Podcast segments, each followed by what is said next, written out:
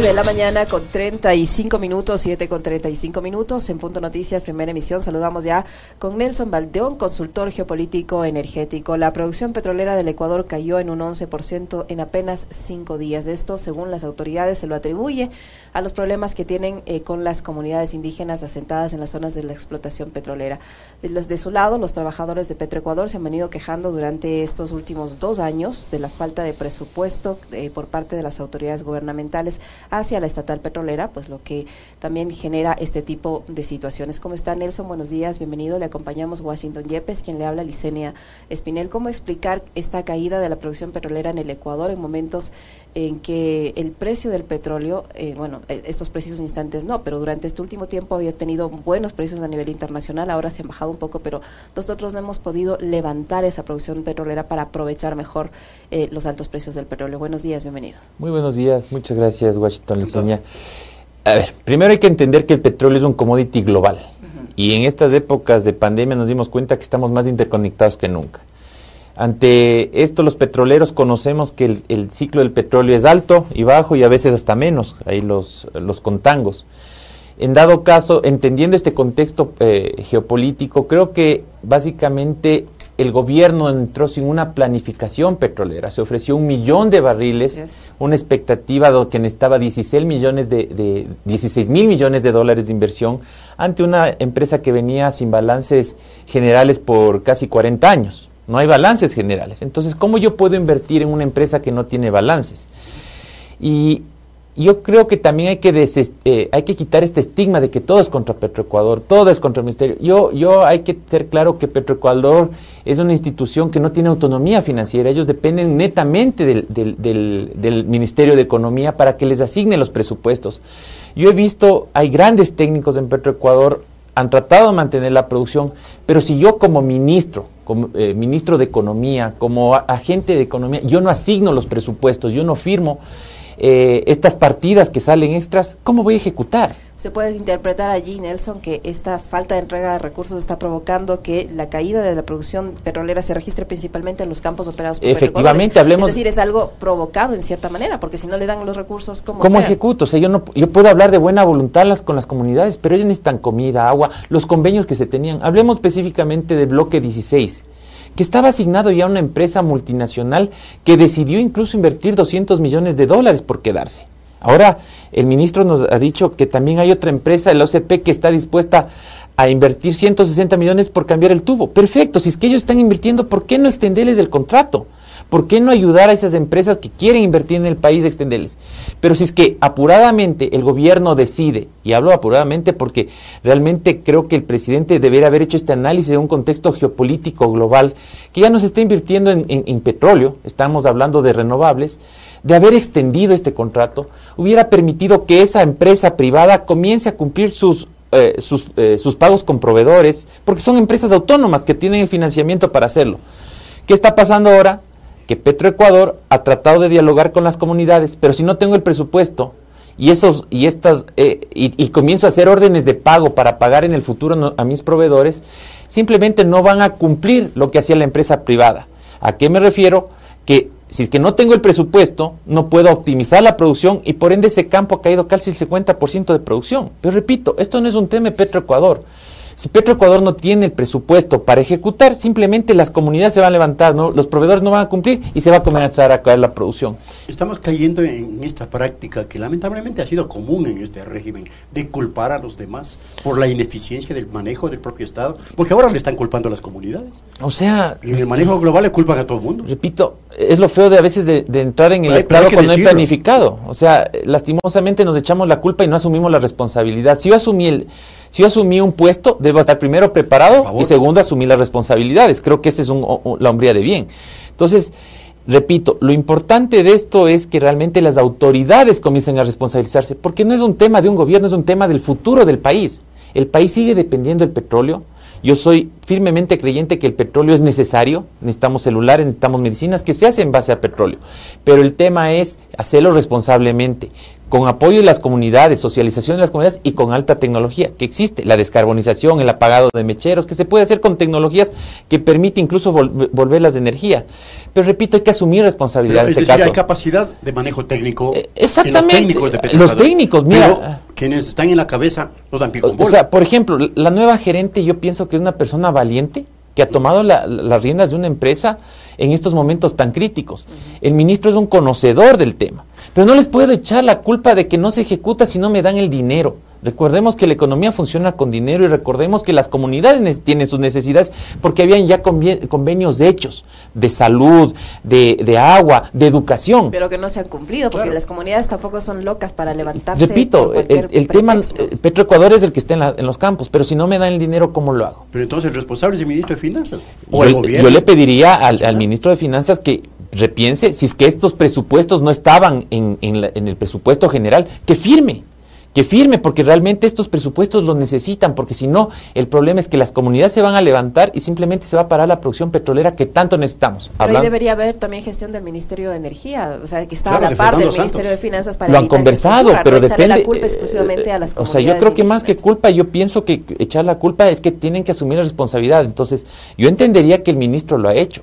Que el otro ministro no lo haga es otra historia porque depende de estos temas. Entonces, yo repito, yo pediría a las autoridades que reflexionen porque es un daño para el país. Hablemos del tema mundial del petróleo. Una cosa más, hay 6 mil millones de dólares de excedente petrolero, porque el barril estaba pues a 80 y pico.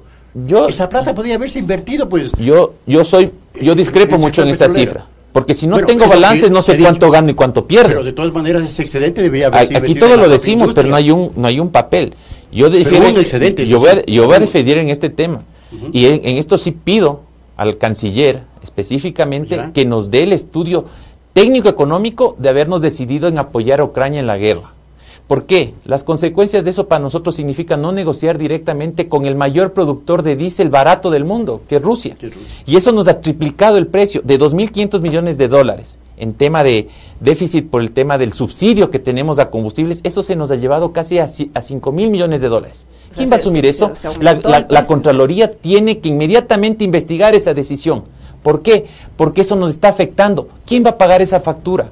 Estamos comprando el diésel de 65 dólares del barril que tiene un cap. O sea, Rusia se le puso una sanción de un cap, no de exportación, de un cap. Ellos pueden vender, pero a un precio, a un precio de 65 dólares del barril. Ahora estamos comprando en 160 dólares del barril. Por eso no difiero de este excedente. Casi tres veces Casi más. tres veces más. Necesitamos una explicación técnica económica de por qué se tomó esa decisión. Porque se ha dejado de comprar rosas, camarones, muchos productos. Y yo desde ese punto de vista pongo le pido al señor canciller que por favor nos explique cuál fue esa decisión técnica, porque nos está afectando. ¿Habrá otra reforma fiscal para tener que pagar eso que ahora nos ha afectado la última reforma? Pero usted podría estar señalando que se privilegió lo político antes que una respuesta técnica en el tema. Yo, yo, lo, yo lo único que pido es explicación, más allá de, eh, si, es que, si es que es correcto y me dice, vea señor, por haber tomado esa decisión hemos exportado más a China o hemos exportado más a Estados Unidos, perfecto. Y compensó todo este, este tema de los subsidios. Pero si no, tendríamos que haber una responsabilidad política y también económica. Y la Contraloría tiene que auditar, porque eso a los ecuatorianos de nuestro bolsillo está saliendo. Y eso es un tema preocupante. ¿Por qué? Muchas veces se habla en el país que tenemos una baja inflación del 3%, escuchar a las autoridades. Pero si es que yo quito el tema del subsidio, estamos casi llegando a un 20%. Yo pienso que el tema de los subsidios es, el, es la inflación escondida.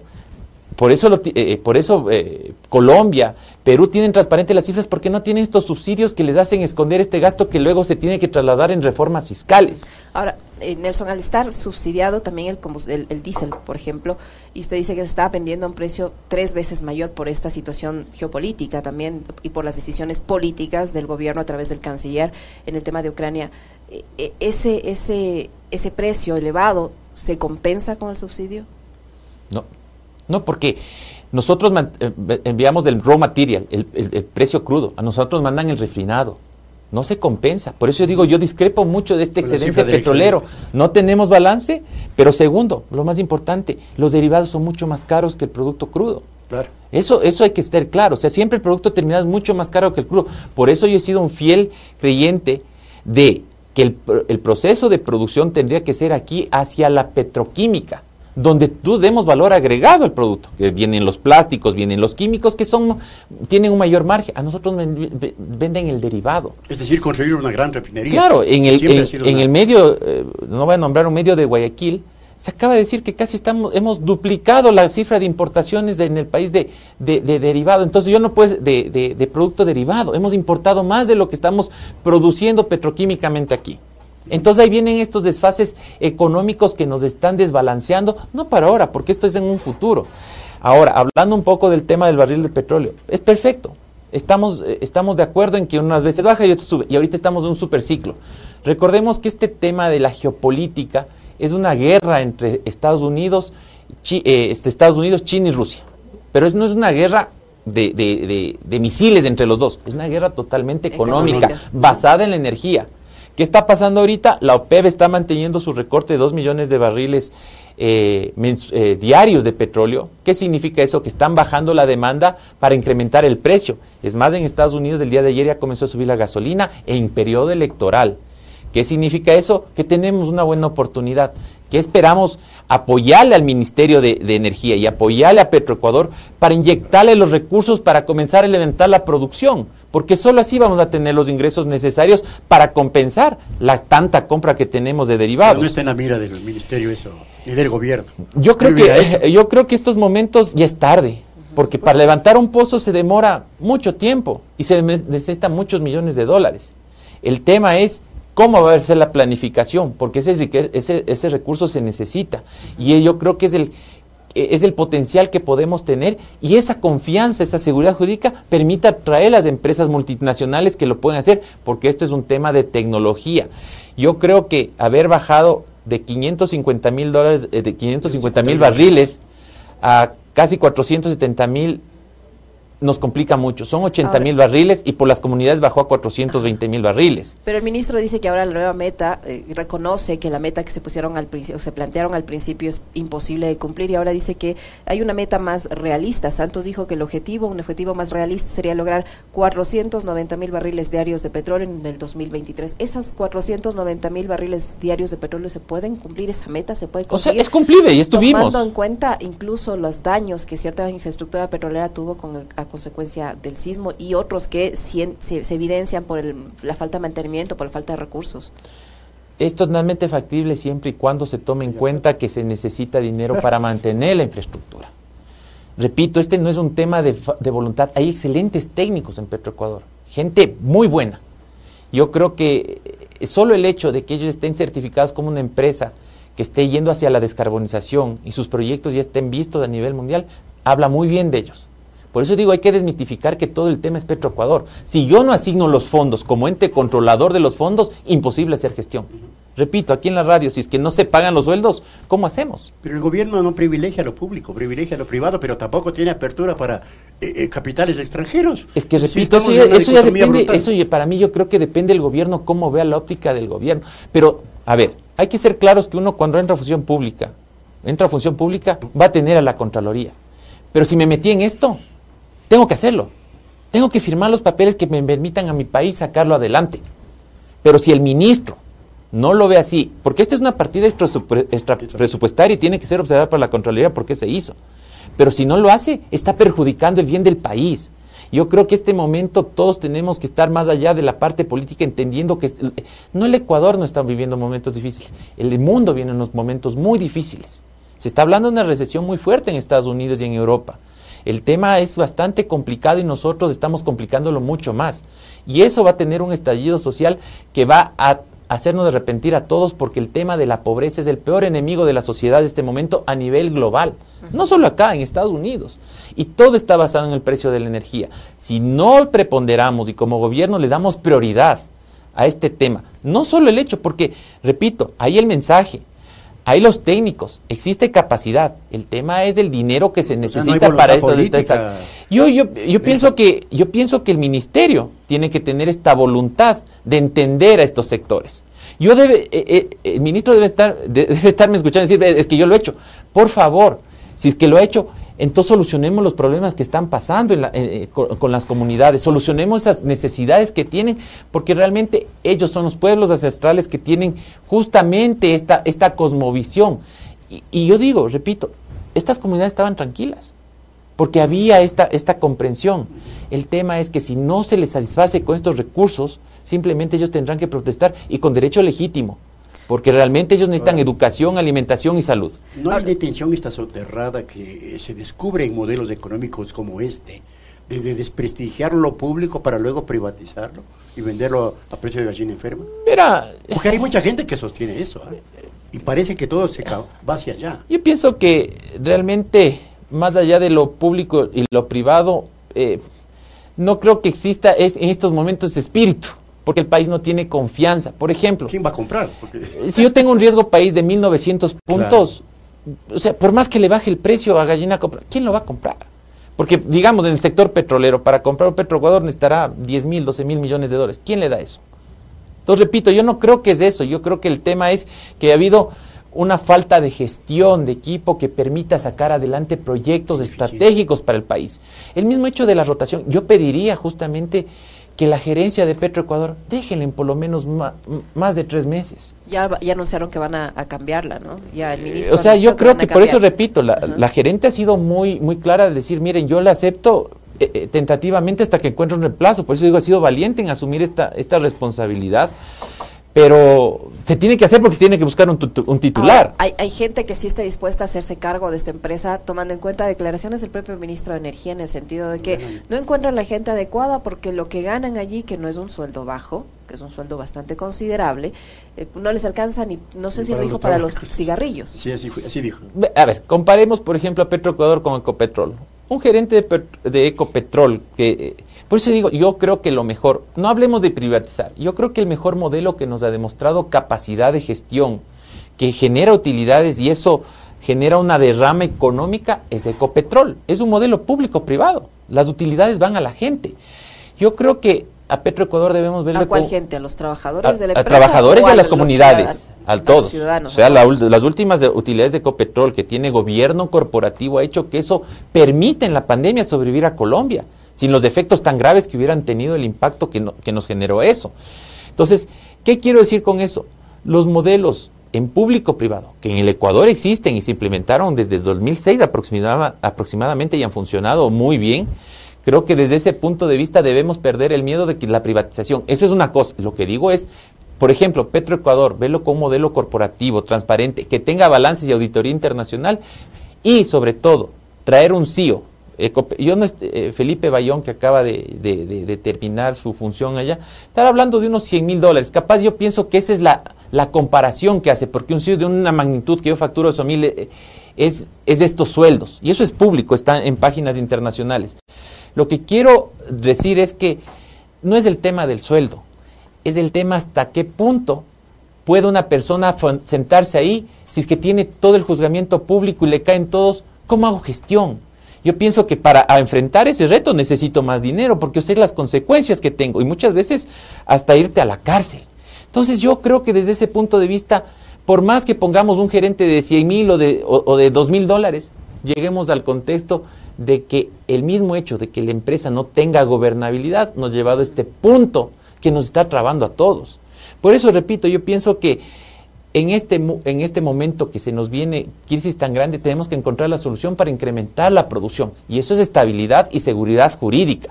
Sobre todo cumplir a las empresas. Hay empresas que entiendo que quieren invertir, pero como yo no sé cuánto tiempo voy a durar de ministro o de gerente, ¿cómo le recibo? Bueno, el ¿Para propio gobierno no sabe si va a durar o no, está en marcha un juicio Eh, político. Exactamente. No Lo- mire, yo repito, el riesgo país refleja este- esta inestabilidad.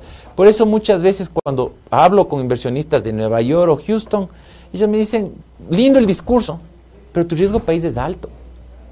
Esto, y esto preocupa, porque ellos preguntan a, a sus delegaciones de empresas internacionales y ven el riesgo país y no se arriesgan. Yo, te- yo creo que esas tensiones tienen que bajar urgente, porque a, a- acercar a un juicio político que No, se está hablando mucho, que se va a dar, ¿eh? que hay una asamblea nacional, que estamos en eso, eso asusta a los inversionistas, sobre todo en un país altamente Pero politizado. la, la la inseguridad, política. la inseguridad que se vive en el. Ecuador no, no asusta a Bueno, los o sea, y, y- y- inversionistas, en la eso estoy totalmente de acuerdo. O sea, ¿cómo, cómo una, una multinacional que tiene estos volúmenes de dinero para la minería o para el petróleo puede venir si saben que le pueden secuestrar a un ejecutivo? Pues yo creo que eso esos son problemas fundamentales para atraer inversión y justamente para pensar en un país que se desarrolle en base a las materias primas. Porque si no tenemos todavía bien desarrollado esto, ¿cómo podemos enfocarnos en los productos no petroleros? Si yo sacando mi mercadería me están asaltando. Ayer pasó en el anillo vial de, de Quevedo que estaban lanzando eh, llantas y estaban parados camiones. ¿Yo con qué confianza mando mi mercadería? O si sé que mis camiones van a estar luego contaminados de sustancias ilícitas. Pero la crisis es producto de los propios errores gubernamentales. Yo pienso que falta... Usted acaba de decir que Ecuador no recibe ingresos, financiamiento Obvio, por eso está en crisis. Yo creo que de alguna manera los gobiernos son un equipo y hay un liderazgo. Pero si es que no tengo eso, lastimosamente voy a caer en una suerte de no sostener a mi propio equipo. Exacto. El hecho es que si es que no yo... Hay liderazgo, dice usted, Nelson. Yo lo que digo es que más allá que no existe una... Primero una visión de Estado, una visión de geopolítica, porque repito que el Estado depende mucho de la geopolítica.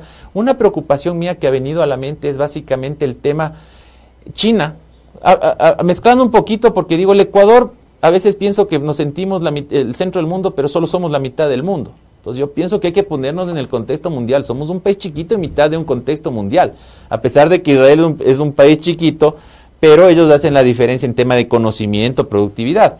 Entonces, ubicado en ese contexto, esta guerra nos ha puesto en la mitad entre Estados Unidos y China. Pero el mayor comprador de nuestras materias primas es China. Y el mayor inversor, además, ¿no? Sí, tenemos un mayor inversionista, no podemos negarlo. en el sector petrolero. Eh, sí, tienen el sector petrolero. Eh, bueno, básicamente, ahorita están comprando unos crudo, son los que mejor diferencial nos dan. Sí, señor. Entonces, y mi pregunta es, dentro de la geopolítica, siendo un país dolarizado, ¿cuál es nuestra visión de relación con China? Si es que nos piden que los contratos petroleros vengan en moneda de ellos, en el yuan. O sea, mi, mi, preocupación es la planificación. Ahora es el problema. Pero mi planificación es a futuro. Recordemos que la planificación de los chinos es de aquí a mil años. Así es. Y cómo esto puede, la, actitud o la posición que ha adoptado el Ecuador, cómo puede, eh, cómo puede influir en esa relación futura o actual y futura con China, tomando en cuenta que nos alegramos, me refiero a las autoridades de gobierno, en el sentido de que se, se propuso en el Congreso de los Estados Unidos una ley en la que, entre otras cosas, les dice a los otros países, vamos a cooperar con ustedes siempre y cuando ustedes no tengan nada que ver en ningún proyecto ni en ninguna inversión de China. Yo pienso que de alguna manera, por ejemplo, solo hablemos del caso, repito, no voy a politizar la conversación, Argentina. Está ahorita visitándole a Biden en, Washington, como tiene una buena relación con China. Se puede. El tema es cuando radicalizamos los discursos y nos llevan a no estar, a no estar con nadie y tampoco saber qué hacemos con nadie.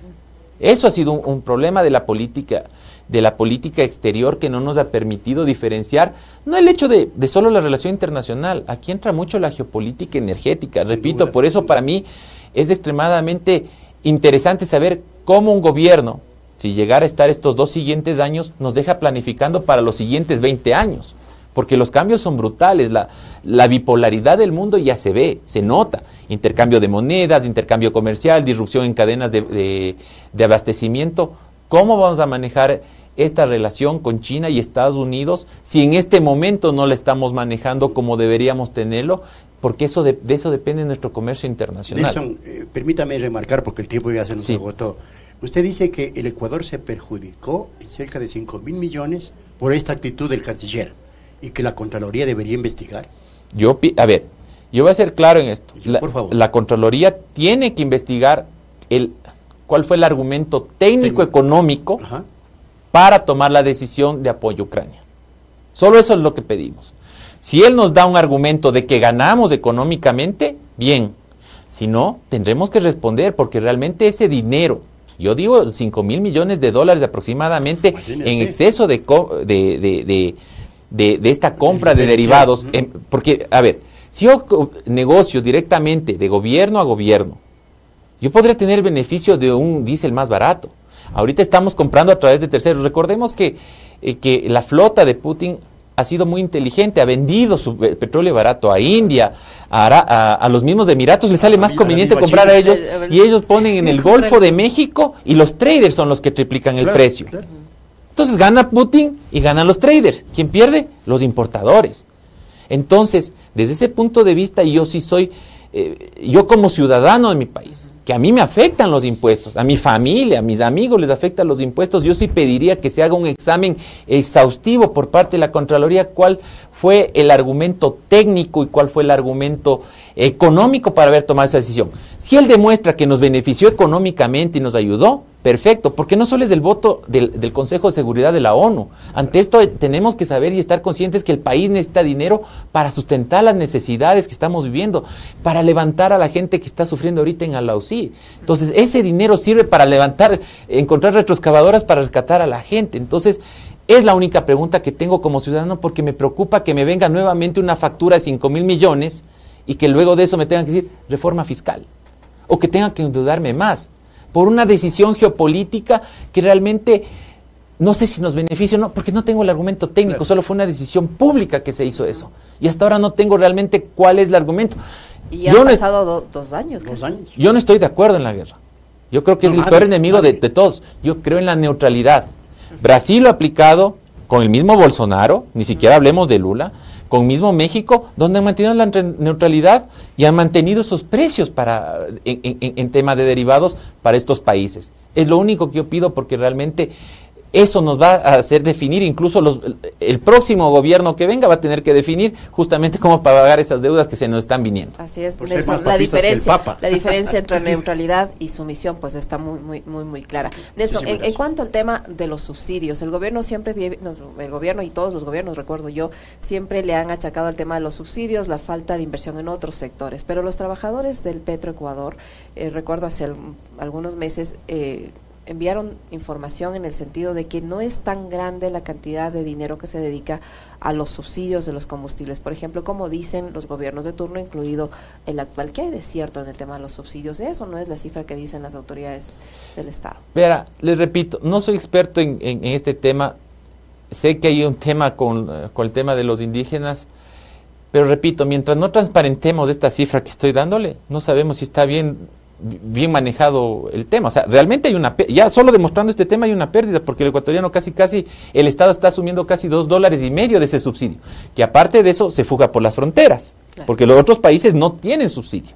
Perú y, Colombia no tienen ese subsidio que hace que esta distorsión de la famosa inflación que tenemos no exista. Porque si realmente yo quitar ese subsidio, tuviera una inflación terrible y en dólares. Entonces, repito, lo la cifra no está transparente mientras no hay estos balances auditados y públicos para que con eso sepamos si está bien o mal el gobierno para acceder o no al subsidio. Y que esos balances no hay actualmente. Eh, bueno, eh, eh, esto pasó hace en, la administración de, del ex ministro Vera, que se pidió a unas empresas internacionales que se audite y no quisieron arriesgarse a entrar a, auditar. O sea, y el ministro ha tenido la buena voluntad de buscar empresas nacionales para hacer justamente esas auditorías en Petroecuador y ver si se logra sacar a una, una, una un, balance general o estos, estos números que se necesita. Pero mientras no tengamos un gobierno corporativo, yo creo que, y una estabilidad, creo que esto va a, va a estar siempre en el digo yo, dice el gobierno, dices tú, y eso nos lleva a este tema que estamos viendo ahora, echar la culpa a todos, porque no hay papeles. No hay papeles justamente para asumir esta responsabilidad, que creo que más allá del tema político es asumir responsabilidades para realmente ejecutar, porque ese dinero se necesita en estos momentos que estamos viviendo. Así es. Muchísimas gracias, Nelson, por habernos acompañado analizando ese tema de por sí y complejo. Gracias por estar aquí. A ustedes, muchas gracias. 8-3. Volvemos.